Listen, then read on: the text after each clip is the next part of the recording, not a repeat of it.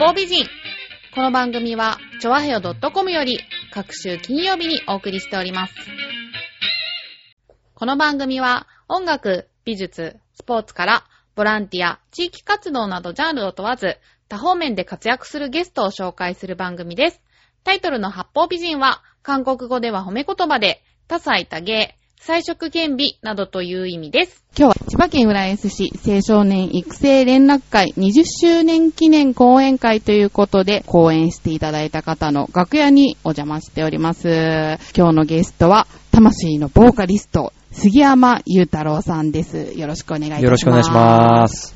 杉山さんのプロフィールをご紹介いたします。はい。1974年、岐阜県生まれ、少年時代は優等生だったが、大人に対する不信感から中学を境に飛行に走り、暴走族リーダーや薬物乱用など人生のどん底を経験。23歳の時、親との和解を機に愛情に目覚めて再出発し、教師に憧れて大学へ入学、首席で卒業。教員免許も取得したが、歌で世の中の人たちに勇気を与えたいと、歌手としての音楽活動のために30歳で上京。過去の経験を生かして、いじめ、自殺、虐待、非行、薬物乱用などの悲劇の抑止力となるため、全国各地での魂の歌公演ライブを通じて、ネット社会に警鐘を鳴らし、愛と絆の大切さを強く訴えながら、人々に勇気と希望と感動を与え続けている。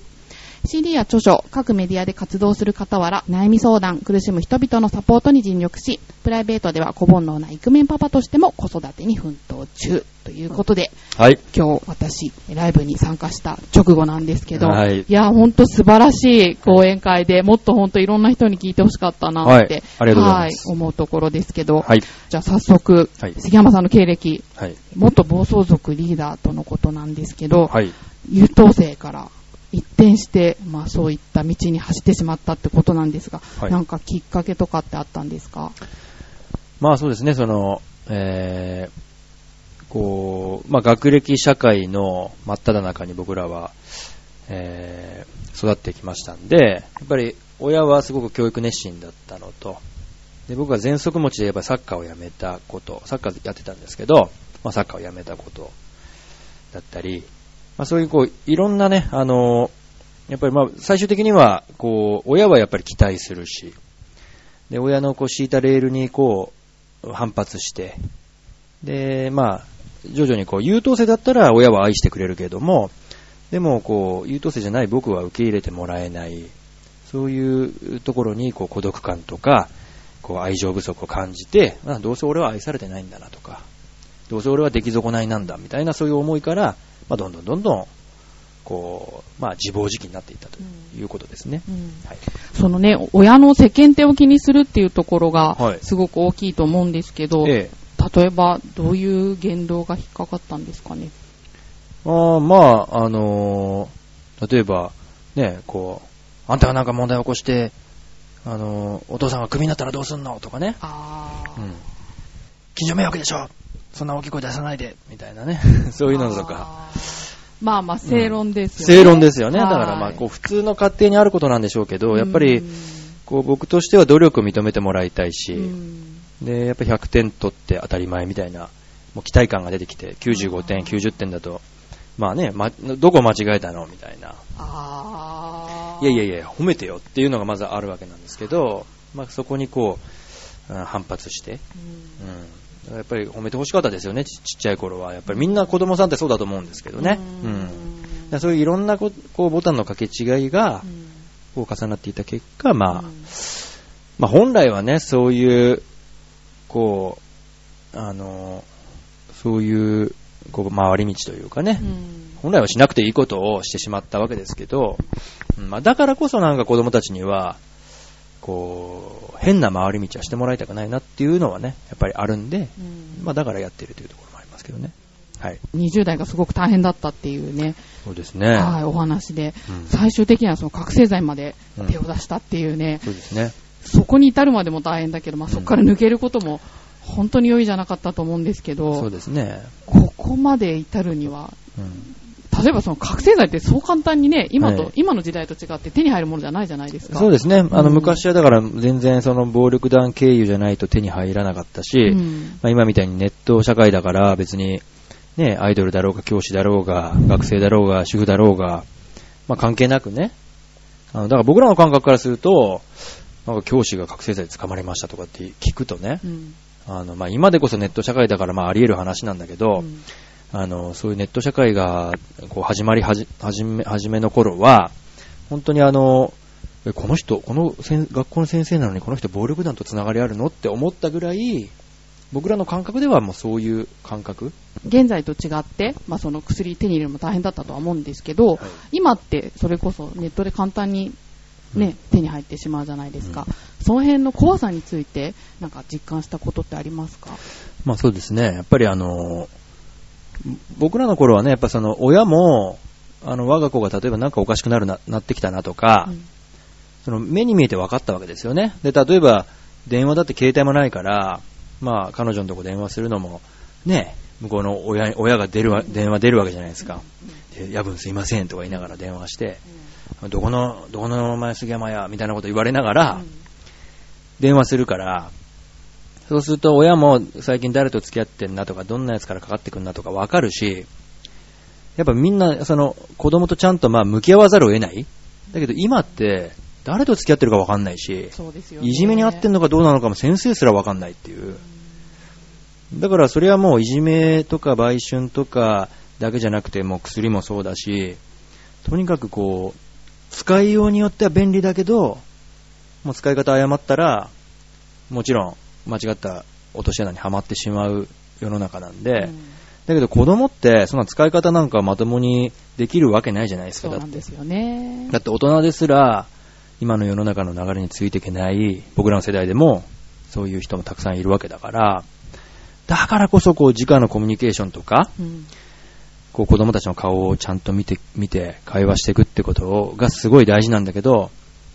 まあ僕もあの、非行相談とかやってますけど、やっぱり親御さんも、うちの子メールでしか話してくれないんです、みたいなことをね、あ、親子言っでてる、うん、そんなんいっぱいいますよね、あ聞きますよね。へだそれは反抗期の、例えば思春期のある一旦の時期にそういう時期があってもうん。僕はいいと思うんですよ。うん。それはね、うん。親なんかと出かけたら恥ずかしいとかね。ーうんそういうのも経ていくのは、それは僕は健全な部分もあると思うんですけど、うん。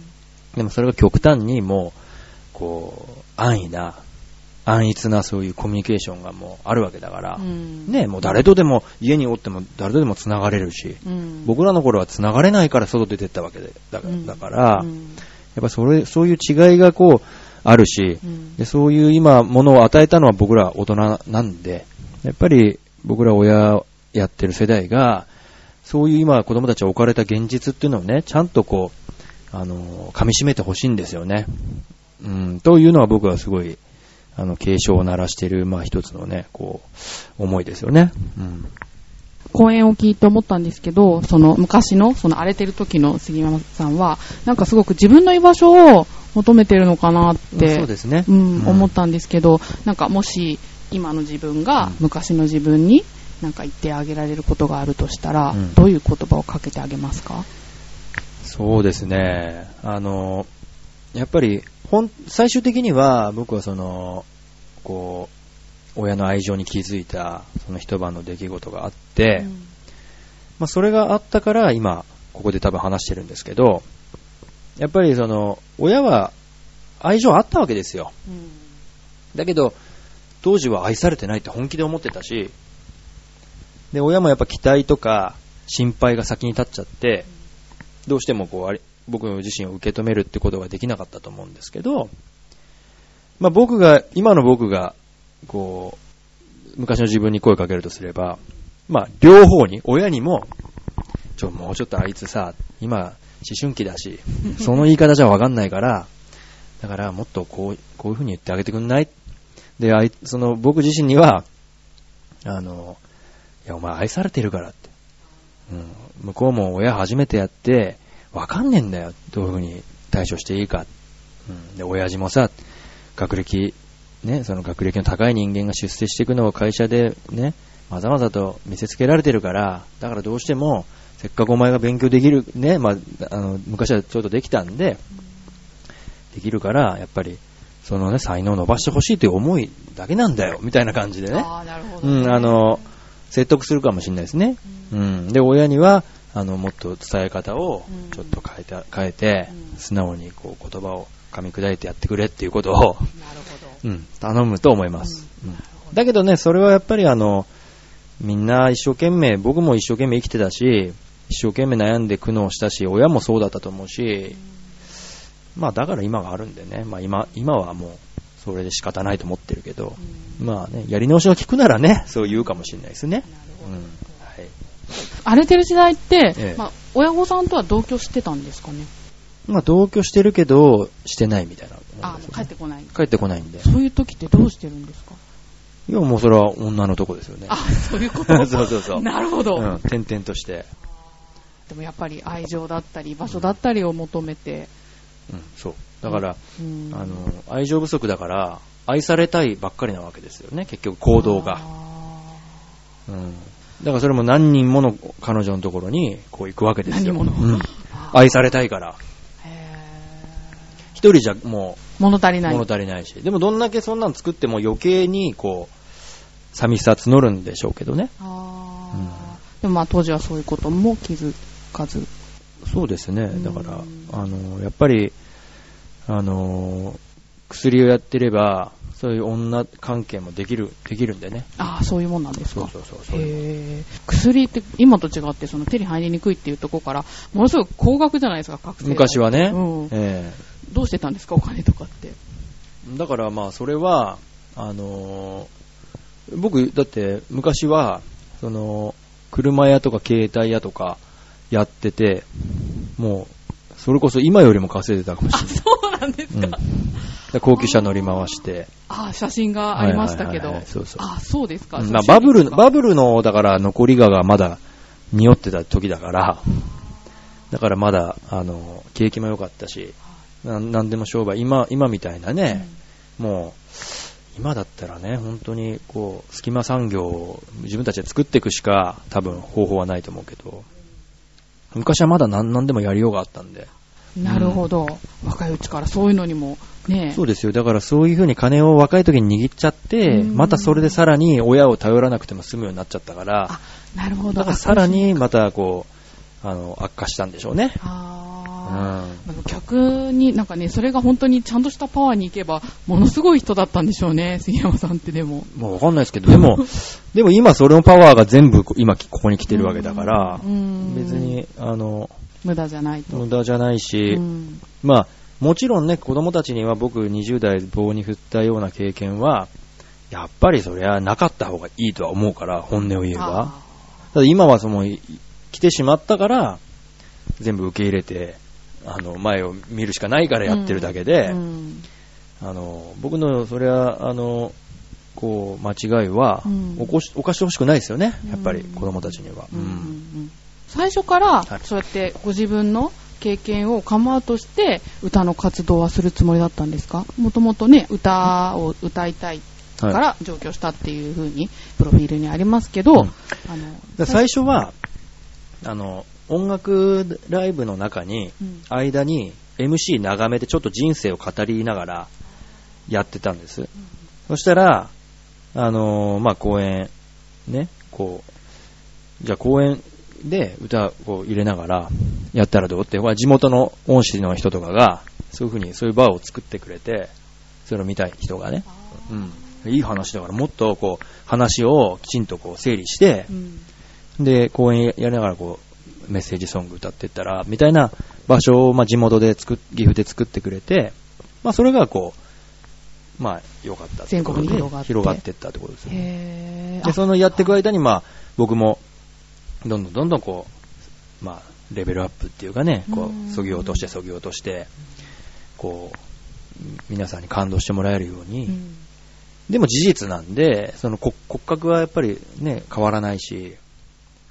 あのーさらけ出すということも根本は変わらないし、ううん。ん、だけどその伝え方ってやっぱあると思うんでね、うん。そういう部分ではこう、精査してやってきた。まあ、もう7年目ですからね、ううんん、って感じですね。はい。まあ、7年間こういっはいた公演ライブをしているっていうことですけど、まあ、続けていく中でえ嬉しいこととかっていうのは、え。うーん、やっぱり、あのーこう、まあ、毎回こうね、あの、サイン会もやるし、で、こう涙ぐみながら握手に来てくれる、やっぱり方々が、やっぱりいらっしゃるんで、あのーこう、まあ、僕はやっぱその、なんか、愛のメッセージを届けることが自分の仕事なんで、やっぱり僕の公演ライブ聞いた後に、すごいこう、えぐい話のようにも聞こえるけども、でも、いざ終わってたら、すごいこう、あったかい気持ちになって帰ってもらえたらなっていうのがあるので、だから、あの、そういうこう、一期一会で僕も全国行ってるんで、やっぱりこう、いろんな方々と、この仕事やってなかったら出会うことのないような人たちと出会ったり、で、あるいはこう、2年連続で呼んでもらえたりとかね。で、そういうのはやっぱりこう、あの、本当に率直に嬉しいし、でやっぱりこう、まあ、講演会って結構、一般的に言うと、なんかつまんなくてみんな寝てるみたいな、そういうのが結構多いらしいんですよね。はい、うんそうですね。はい、だけど、まあ、僕の講演会はありがたいことに、本当にもう、あの、皆さん、こう、最初から最後まで、もう時間き90分あっという間に経つぐらいのことを、あの、やれるように僕も頑張ってるので、だからそういう、あの、こう、熱い思いに、うん、僕自身もすごい熱い男だと思ってるんで、そういうのを、やっぱり、来た人がね、あの、僕のことそれで講演会に来て初めて知った人も多いと思うんですけど、でもそれでも、あ、こんな奴がおるんやなと、俺も頑張ろうって思ってくれればいいなっていうのがあるんで、そういう人たちと出会っていくのがやっぱ一番嬉しいですよね。うん。辛い時に歌に救われた経験からご自身が歌の道を選んだっていうことですけど、はい今そういう立場で活躍されてると思うんですが、はいそんな杉山さん、はい。自分が辛い時に自分を励ますような歌とか、はいはいはいそういう人っているんですか？そうですね。割と最近は、まあ、なんでしょうね。僕結構、あんまり最近は歌は自分の、自分の、自分、自分が前に書いた曲に励まされたりしますね、結構。前はね、結構いろんなアーティストのね、歌詞を、あれしてたんですけど、今は結構前の自分が書いた歌詞とかに、それがなんかこう、あれこれって今の俺に言えるよね、みたいなものだったり、なんか結構自分の作ったものにヒントがあったりとか、そういうことは結構ありますかね。それは多分、やっぱり僕も40なんで、やっぱりこう、自分の生き方みたいなのがもうガツッとこう、決まってきてるから、だからあんまりその、他の人の影響っていうのは、受けにくくなってきてるのかもしれないです。だからむしろ若い時の自分に教えられたり、っていうのが多いかもしれないですね。もちろんいろんな人聞きますよ。まあ、中島みゆきさんとか結構今、もうあんまりね、あの、そこ、そもそもあんまり興味なかったんですけど、最近ね、やっぱり、あの人は女性、女性版魂のボーカリストだなって思うから、僕はなんか、今すごい結構リスペクトしてるかもしれないですね。ああ、そうですか。うん。だって、男なのか女のかわかん、女なのかわかんないような歌を歌うじゃないですか、あの人。そうですね。女性っぽくないじゃないですか、なんか。うんなんかそれがなんかかっこよくて、もう、なんか普通に男性アーティストでもあんなになんか、なんていうんですかね、感情をこうさらけ出して、うん声に乗せてる人って少ないんじゃないかなと思って、はい。まあ、中島みゆきさんですかね、そういうアーティストで言うとすれば、今。うん。そしてまあ、過去の自分だったり。だったりとかですね。すごいやっぱ歌に原点が。あるんでしょうね。はい。はい。現在あの、子育て中っていうことなんですけど、はいご自身の経験も活かして子育てされてるかと思うんですが、はい。なんか心がけてることとかってありますか？うん、やっぱりあのーまだ2歳ですけど、やっぱり自我が出てきて、やっぱりやっちゃいけないこととかをやる。で、まあ、パ俺が怒るか、まあ、ママが怒るか、なんですけど、やっぱり二人同時には絶対怒らないっていう。ああ、なるほど。うん。だから、あの、明らかに彼女が悪いことをしてても、あの、ママが怒ってる時は、パパがもう、あこっちおいでって言って、で、胸で泣かしてあげるっていうことをやってますね。で、それは僕が今度怒ってる時は、どんだけ悪いということでも、あの、ママは、あの、怒らないっていうか、もうそういうやっぱ、あの、逃げ道をちゃんと作ってあげないと、ああ、なるほど。うん。だ僕自身がやっぱ逃げ道がなかったから、二人してこう言われたんで、それすごい辛かったんで、まあそれはうちの親にも教えてもらったことだと思いますね。やっぱりその、どっちかが味方したらなあかんかったみたいなことを言うんで。ああ、なるほど。はい山さんのね、講演聞いて思ったんですけど、はいまあその、ね、ご両親がやっぱりすごく不安だった時におばあちゃんがうん自信を持たせてくれたっていうね、はいお話だったんで、やっぱりね、親にもそうやって、親が必要なのかな、じゃないけど。うんそうですよ。だから、うんあのー、子供はずっと子供だし、親だってずっと親だから、親まあ、ね、その、子供が親を超えることはできないわけでしょ。で、子育て終わったって、まあ、それはもちろん社会に出て自立すればそうなんですけど、でも、そう、子育て多分一生行くんじゃないかと僕は思うんですよね。別に子供がいない人だって、やっぱ子供たち育てていくのはもう役、大人としての役割だし、ましてやこう子供がいる人は、やっぱりね、自分、また子育てしているわけですからね。だから、お孫さんたちの支えになったり、味方になってあげたり、要結局親が苦しんでいる時に、こう手を差し伸べられる関係っていうのはすごい大事だと思うし、なんか僕らの世代って結構あの、学歴社会だから、なんか親の期待に応えなきゃとか、それが親孝行だ、みたいな、あの、ことで、結局自己主張をあんましてこしてこなかった人も結構いるんですよね。やっぱり僕相談なんか受けてるとね。だから、あの、やっぱり親の期待に応えることっていうことはイコール、ね、その親の価値観に押しつぶされてきた人もやっぱりたくさんいるし、だから僕らの今30代後半、40代の人とかが結構まあいろんな事件を起こしたりね、子供を虐待したりとか、そういうのもあるんで、まあ中間世代もね、もう一回こう、なんか自分の親と向き合ってもいいのかなとか、うん、別に、あの、親は年だから今更心配かけたくないとかって遠慮するんじゃなくて、親ってもういくつになっても子供のこと心配だから絶対。だから辛い時は辛いって言って言っていいと思うんですよね、僕は。うん。まあそういうのはすごく大事なんじゃないかなって。うん、親子って、まあ、どの、どの90歳と60歳でも親子だし、ね。そういうのってすごく僕は一一生大事にするべきことなんじゃないかなというのは思いますよね。だから年配の方向けに、あの、講演するときにはもう皆さんに本当、子育て終わったと思わないでくださいって。ああ、なるほど。っていうふうに、こう、あの、言ってる部分もありますしね。うん、はい。はい、ありがとうございます。はいではまあ今後もはいこういった講演会ライブ続けていくとのことなんですけれども、はいまあ今後はいご自身で目指しているところや目標などあれば。そうですね、あの、やっぱり、こう、まあ、東京ドームでやあのやりたいっていうのはあるんですよね、ライブを。で、まあ、それは一つの、あの、象徴として、まあ、そういう東京ドームってことなんですけど、まあ、あの、やっぱりこう、僕、こう今の世の中、こう、まあ、いろんな変な事件とか、こう、誰でもよかったから殺すとかね、そういう、まあ、そんなもし自分の娘が、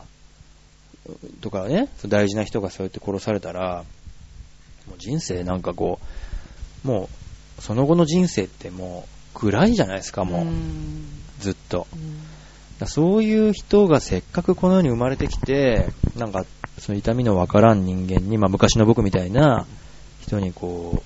う、まあ、ね、その人生狂わされちゃう。だからそういう人をね、少しでも俺は減らしたいと思うんで、まあそれにはやっぱ、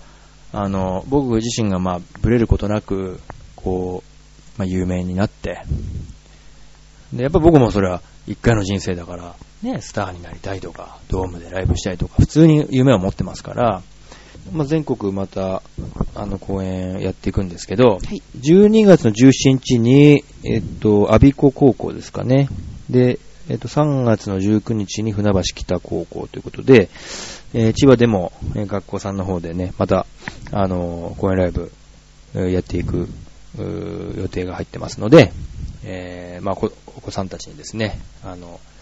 こう魂のメッセージというか、えーもう自分を大切に生きていってほしいっていうね、やっぱり自分の思いをですね、えー子供たちに伝えていきたいなというふうに思っております。はい。はい。え詳細はね、あの、ホームページの方にも、そうですねえ書かれているので、はいあの興味ある方はぜひ、調和表の方にリンクしておきますのでね、はいアクセスしていただけたらと思います。はいでは、最後に番組をお聞きの皆さんへメッセージがあればお願いいたします。えっと、まあ、あの、一言でね、なかなかこう、あの、僕のことを、えー紹介するので、なかなかちょっと難しいんですけど、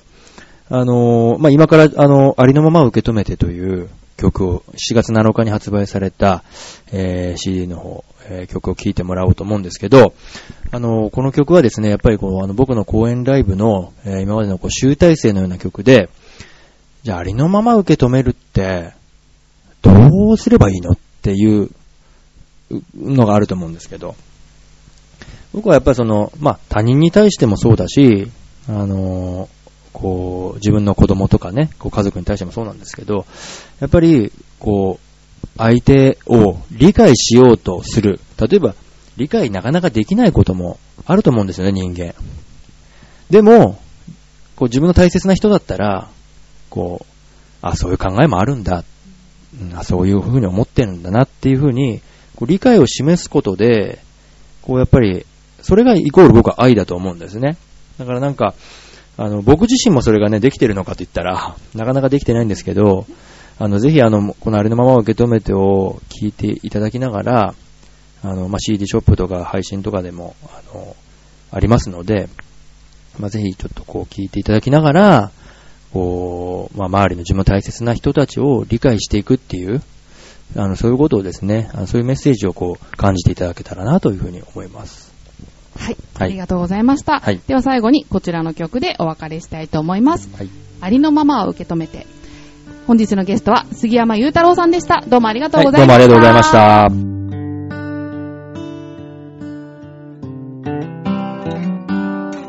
人が持ってる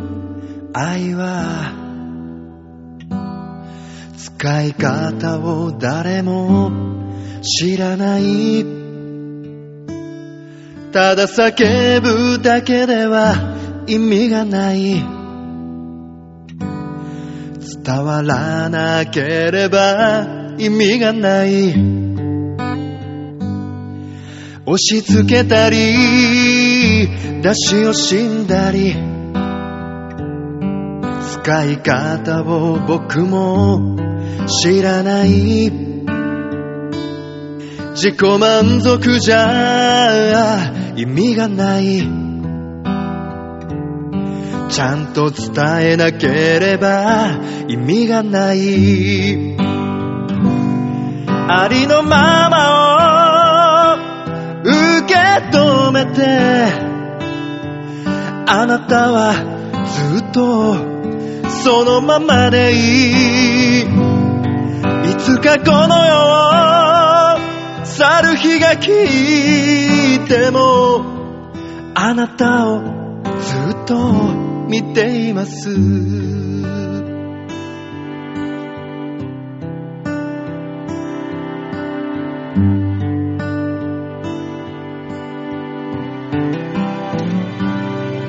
あの日生まれた小さな君はと神様がくれた。宝物。あの日僕は強く誓ったよ。何があってもずっと守ってく。あの日生まれた小さな僕はきっと神様がくれた。宝物。あの日父さん母さん誓ったのかな？僕のことをずっと守ってく。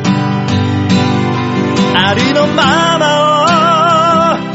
を受け止めて。あなたはずっとそのままでいい。ただ悲しみにくれる日もあるけれどそばにいるから大丈夫。こうして愛は続いてく。僕らの愛は続いてく。もらった愛を受け止めて。次の世代へつなげてくありのままを受け止めて。あなたはずっとそのままでいい。生きることが辛い方でいるから心配しないで。いつかこの世を去る日が来てもあなたをずっと見ています。いつかこの世を去る日が来てもあなたをずっと見ています。